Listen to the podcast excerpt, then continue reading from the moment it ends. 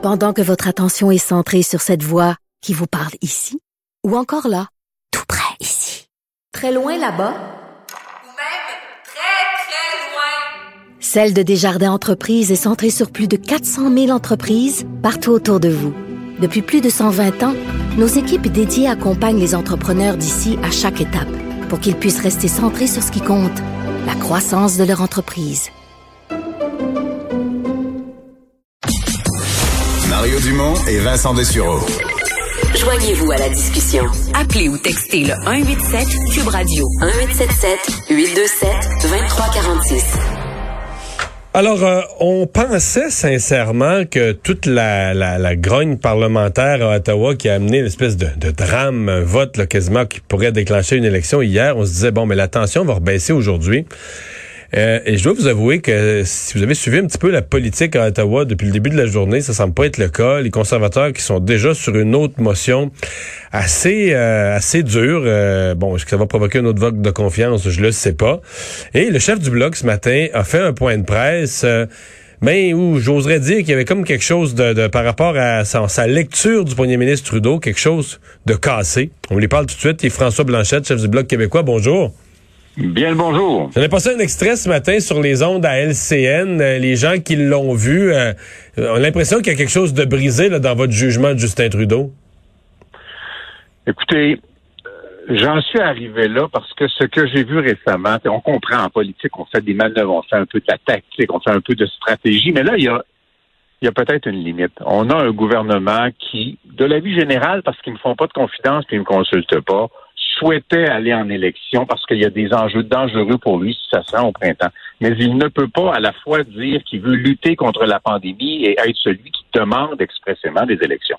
Il a donc posé un geste très, très provocateur en négociant dans la vraie probablement très peu avec le NPD en se disant que s'il tombe, c'est la faute des oppositions, il doit aller en élection, ses chiffres sont plutôt bons, et il n'avait pas prévu, évidemment, qu'il allait avoir un autre scandale de 237 millions. On est rendu qu'on on regarde passer les chiffres affolant des scandales. Pourtant, le lendemain, on est passé à autre chose. On est dans les centaines de millions de dollars de notre argent qui vont dans des endroits où ce n'est pas supposé aboutir.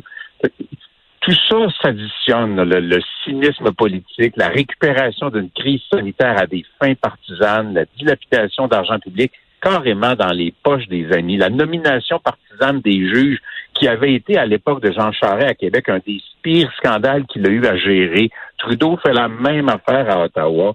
Ça coule comme sur le dos d'un canard parce qu'il n'a qu'à dire le mot pandémie trois fois, puis le génie sort de la lampe et vient sauver sa peau. Ouais. Euh... Est-ce que, bon, euh, c'est un peu un, dilemme irréconciliable. D'un côté, la, le, le, le, fait de dire on peut pas, on, ce serait préférable de pas aller en élection en temps de pandémie. Et le fait qu'il semble avoir dans l'opposition au moins deux partis qui ont tiré un trait, là, vous et les conservateurs, qui ont tiré un trait pas mal complet euh, sur le gouvernement Trudeau. quand j'ai tiré un trait, pas que avez jamais été d'accord avec l'ensemble de leur politique, mais il y a quand même un point où on franchit le Rubicon. On dit ce gouvernement-là est, je veux pas vous mettre des mots dans la bouche, mais quasiment trop corrompu pour gouverner. J'ai euh, j'ai un courriel qui vient de l'entourage de M. Trudeau qui disait, écoutez, on va vous proposer telle, telle affaire après tout. Et il nous faisait une liste d'éléments dans la lutte à la pandémie dont ils admettaient dans le courriel que ça venait du Bloc québécois. Au début, on faisait des propositions, on avait des discussions, je parlais régulièrement, surtout avec Mme Freeland, à l'occasion avec M. Trudeau.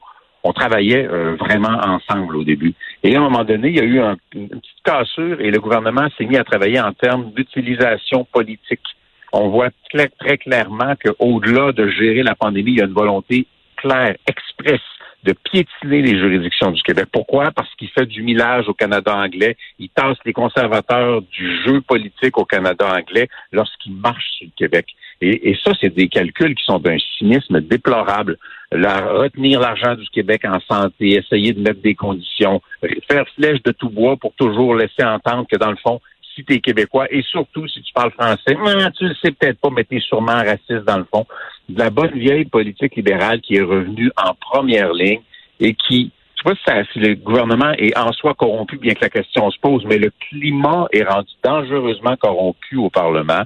Et moi, je dis deux choses. Un, ça serait pas si grave aller en élection, même si ce n'est pas idéal. Il faut mesurer qu'est-ce qui est le moins pire. Regarder des centaines de millions aller aux amis en ne faisant absolument rien, détourner l'enjeu de la pandémie à des fins partisanes ou dire pendant six semaines, le gouvernement continue à exister. Il cesse pas d'exister, mais pendant six semaines, il y aura Québec qui s'occupera de l'ensemble de l'œuvre. Pourquoi? Parce que c'est déjà Québec qui gère la santé.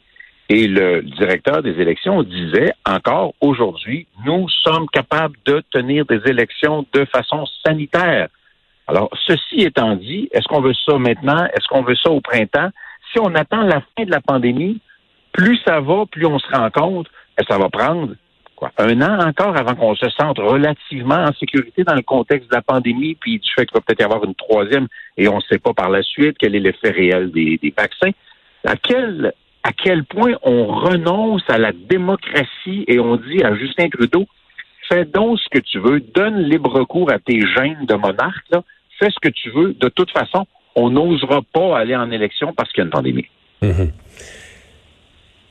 Parler des montants d'argent impliqués euh, dans les, les, les, scandales récents, c'est plus que les commandites, hein? C'est absolument gigantesque. Écoutez, on va se donner deux, trois chiffres. Là. On sait que We Charity, d'abord, c'est une organisation qui était sur le bord de tomber avec de graves problèmes de gouvernance. Ils ont appelé leurs amis à qui ils avaient fait des cadeaux de quelques centaines de milliers de dollars. Puis le gouvernement a dit, OK, c'est beau, on va inventer un programme juste pour vous autres dans une juridiction des provinces. Ça va vous donner beaucoup d'argent, des dizaines de millions de dollars. Première affaire. Deuxième affaire, et on en parle très peu. Le conjoint de sa chef de cabinet, Mme Telford, et Rudd, il avait quitté la scène du, milieu des affaires en disant qu'il voulait pas avoir l'air en conflit d'intérêts. Il est revenu vice-président d'une entreprise au début de l'année et cette entreprise-là a reçu pour des honoraires à hauteur de 284 millions de dollars. On est retombé dans des nominations de juges qui finançaient le Parti libéral. Le Parti libéral s'est donné à lui-même la subvention salariale destinée à aider des entreprises. Et là, on voyait hier matin un scandale qui embarque par-dessus l'autre, qui embarque par-dessus l'autre. Pas rien, 237 millions de dollars à quelqu'un qui, jusqu'à il y a quelques années, était un député libéral qui a créé une compagnie de toutes pièces dans le but d'encaisser le chèque. Ouais. C'est grave. Euh, est-ce que euh, Qu'est-ce que vous pensez de, de, de, Jack Meeting? Est-ce que est-ce qu'il est une victime là-dedans? Parce que j'entends les deux. Il y en a qui disent pauvre lui, il y a, il y a ses 24 sièges, puis là, tous les autres ont parlé avant lui parce qu'ils ont plus de sièges, les conservateurs, le blog. Puis lui arrive coincé, il est dernier à parler, il veut pas qu'il y ait d'élection, fait qu'il se retrouve dans la position ingrate de devoir appuyer les libéraux. Euh, mais là, appuyer les libéraux à répétition, je veux dire, euh, c'est de la viande pour les caricaturistes. Est-ce qu'il est victime ou il est coupable ou il est euh, nono? il, est, il, est, il est victime de lui-même. Je fais très attention à ce que que je dis parce que euh, il y a des hyper susceptibilités un peu partout, mais il est victime de lui-même. Tu es dans une position difficile, dans une position délicate. Dis-toi, c'est quoi la vérité? Qu'est-ce que je pense? Qu'est-ce que mon cœur me dit? Puis va répéter ça tout simplement. Faire un calcul en essayant de faire semblant que ce n'est pas un calcul. Avant-hier, M. Singh a convoqué un point de presse pour dire rien pantoute. Laissez-moi vous dire que les médias étaient pas de bonne humeur parce que tu niaises pas les médias comme ça. Tu les appelles, tu dis j'ai quelque chose à vous raconter. Puis là, tu racontes rien. C'est ce que je voulais dire d'ailleurs quand j'ai dit je ferais pas un Jack Meeting. De moi, on m'a posé une question, je pouvais pas répondre à ça. Je leur ai dit je peux pas répondre à ça. faut juste être laisse parler ton cœur, dis la vérité. Ça devrait toujours être ça. Moi, je dis souvent à mes gens, quand on vous pose une question, c'est quoi la vérité? Ben voilà, voici votre réponse.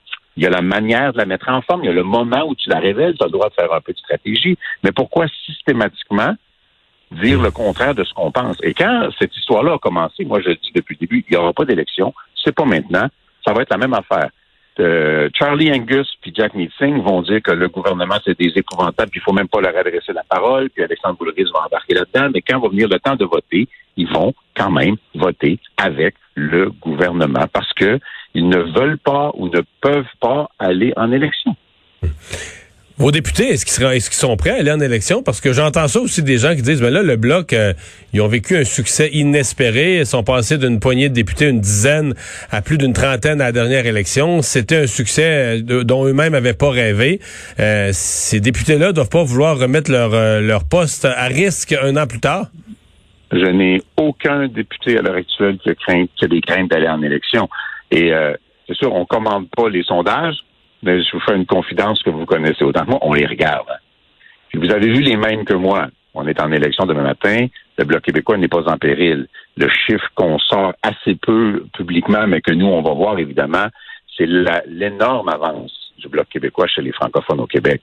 Si on se retrouvait en élection, on serait capable de mettre de l'avant qu'en notre âme et conscience, on a fait ce qu'on avait dit qu'on allait faire. On a voté en faveur de ce qui était bon pour le Québec. On a voté contre ce qui était mauvais pour le Québec. On a été sincère. On n'a pas prétendu être capable ce qu'on n'était pas capable de faire. On fait pas semblant de vouloir être le gouvernement à la place du gouvernement. C'est pas ça notre mandat. Et je pense que les gens respectent, j'espère, notre honnêteté et notre sincérité dans notre façon de faire la politique. Je ne crains pas de retourner devant l'électorat présentement, pas du tout. Euh, c'est pas le moment idéal, sauf que quand on dit on vote pour ce qui est bon pour le Québec, contre ce qui est mauvais pour le Québec, ben ce ne sont plus des lois ou des politiques du gouvernement qui sont rendues mauvaises pour le Québec. C'est l'essence même de ce gouvernement. Est-ce qu'il y a un geste que M. Trudeau pourrait poser, euh, parce que votre jugement à son endroit, là, il, est très, très dur, impitoyable. Est-ce qu'il y a un geste qu'il pourrait poser pour, pour regagner votre confiance? Pas encore là, je me fais bien comprendre. Je pense pas que vous allez devenir libéral.